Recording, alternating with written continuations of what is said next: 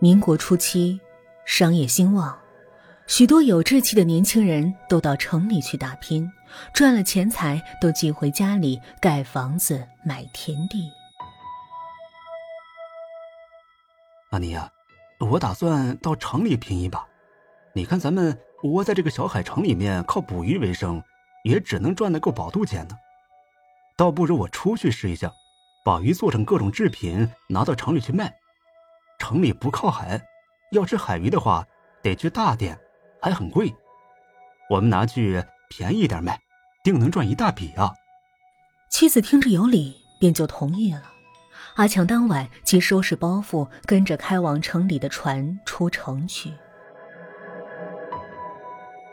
开往城里的船只每天两班，同那几个月，阿强都是早上出城，晚上便回家看妻子。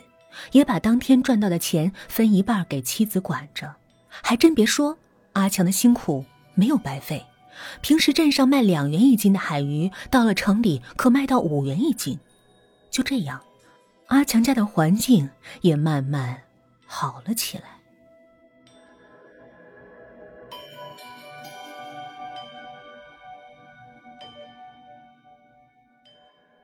这天。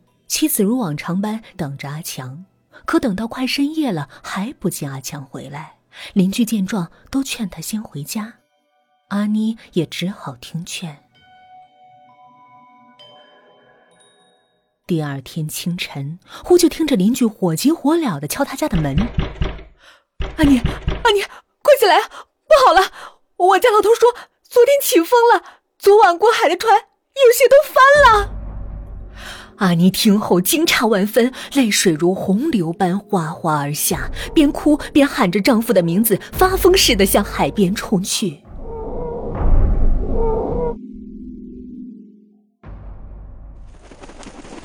突然，她听见了鸟儿拍打翅膀的声音，抬头一看，一只血红色的信鸽正围着她旋转。小海城有个传闻。许多年前，一位道士经过此地，见此城与世隔绝，若海上有个意外，也不知怎么联络家人，便写了一道符咒，变换出一只全身血红的信鸽。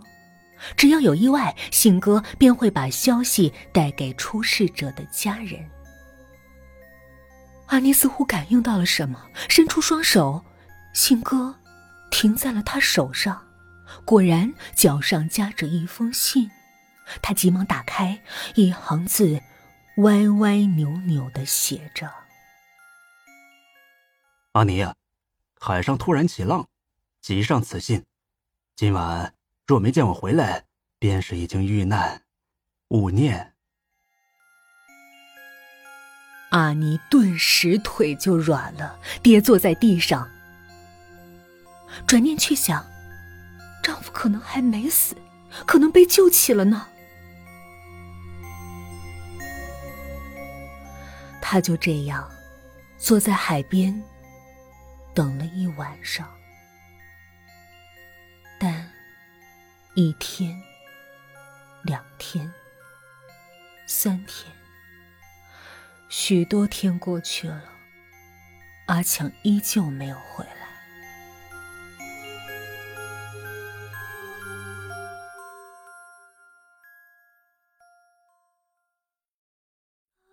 终于一天，邻居出海时发现了一具女尸，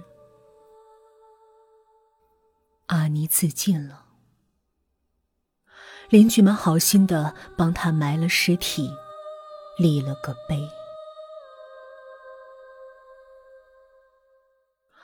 许多年后，镇子要搬迁了，城里的拆迁队到镇上施工。徐总，这里有块墓碑。要一起拆吗？徐总摆摆手，示意让他等一会儿。男子缓缓的走到墓碑前，顿了顿，脱下帽子，深深鞠了一躬。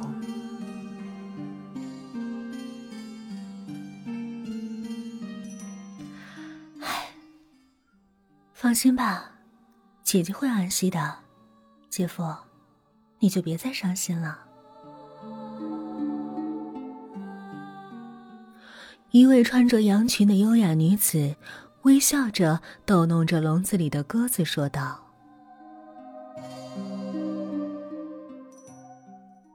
男子点点头，便挽着女子离去了。